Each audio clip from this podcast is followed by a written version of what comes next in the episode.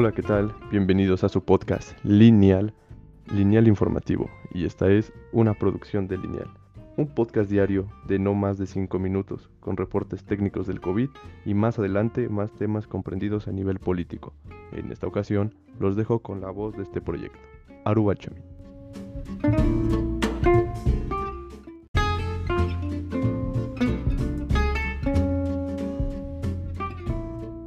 Bienvenidos a Lineal Informativo, un podcast diario de no más de 5 minutos dedicado a la información. Por el momento vamos a presentar los reportes diarios de COVID-19, dado que las conferencias vespertinas donde se daban estos datos han sido ya terminadas, canceladas. A partir del viernes ya no habrá más. Y los medios de comunicación pueden prestarse a mucha desinformación. Así que Lineal Informativo traerá esta información eh, sin manipulaciones para que usted pueda saber los verdaderos hechos. Así que vamos a empezar con el primer apartado. Eh, el primer apartado se refiere a los casos activos estimados. Como bien lo dice su nombre, estimados es una estimación, es decir, que normalmente son más de los que realmente hay. Tenemos 22.711 casos activos estimados, eh, lo que representaría al 0.8% de la población que ha tenido COVID se juntan todas las personas que han tenido COVID y este es el valor que representa. Eh, hubo un incremento del 0.4% respecto a lo que se venía viendo en días anteriores.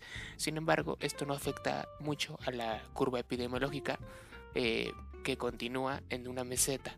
Posiblemente conserve esa forma de meseta durante un buen tiempo. Ahora vamos con los activos reales, que son los que están registrados. Para este número tenemos 20.787.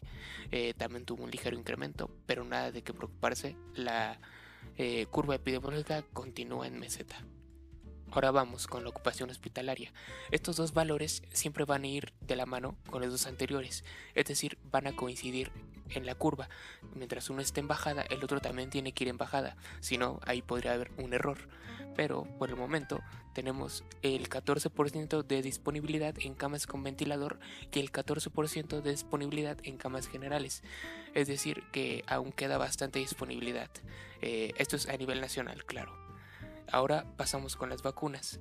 En, en la cuestión de las vacunas siempre se dice lo que se realizó un día anterior, ya que el corte de las vacunas es en la noche y la información llega un día después, por lo que los datos que yo les daré hoy son del 9 de junio y los datos que yo les daré mañana serán del día de hoy. Así será siempre. Así que eh, para el día de ayer, 9 de junio, se aplicaron 652.711 dosis de principio activo para la inmunización para prevenir el COVID-19. Eh, con esto se suma un total de vacunas aplicadas de 35 millones a punto de llegar a las 36 millones, lo que representa el 27% de la población vacunable. Eh, eh, yo digo que mañana este valor subirá a 28%. Eh, ahora vamos con las vacunas que han llegado al territorio nacional. Tenemos que han llegado 44 millones de dosis al territorio nacional, a punto de llegar a las 45 millones y ya muy cerca de las 50 millones. Eh, el día de hoy justamente llegaron 585 mil eh, vacunas de Pfizer y como he dicho en anteriores podcasts, este, este número va a ir subiendo semana con semana. Cada semana van a estar llegando más dosis, aunque en esta semana no fue así por algunos retrasos que hubo por diferentes compañías. Eh, ahora vamos con el semáforo epidemiológico por estado, o más bien en cada estado.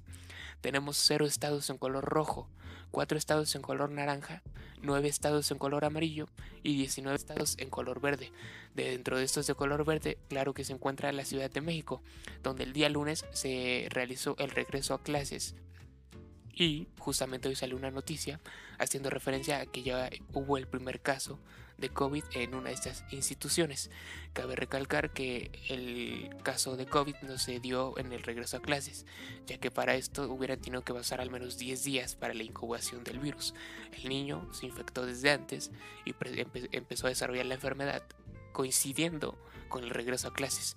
Habrá que ver cómo evoluciona este tema, aunque realmente yo no creo que implique un gran riesgo eh, para la población o para el regreso a clases. Muy bien, eso ha sido todo por hoy. Gracias por escuchar Lineal Informativo y nos vemos el día de mañana. Recuerda que es un podcast diario de no más de 5 minutos informando sobre el reporte técnico diario de COVID-19 y más adelante posiblemente más temas políticos. Hasta luego.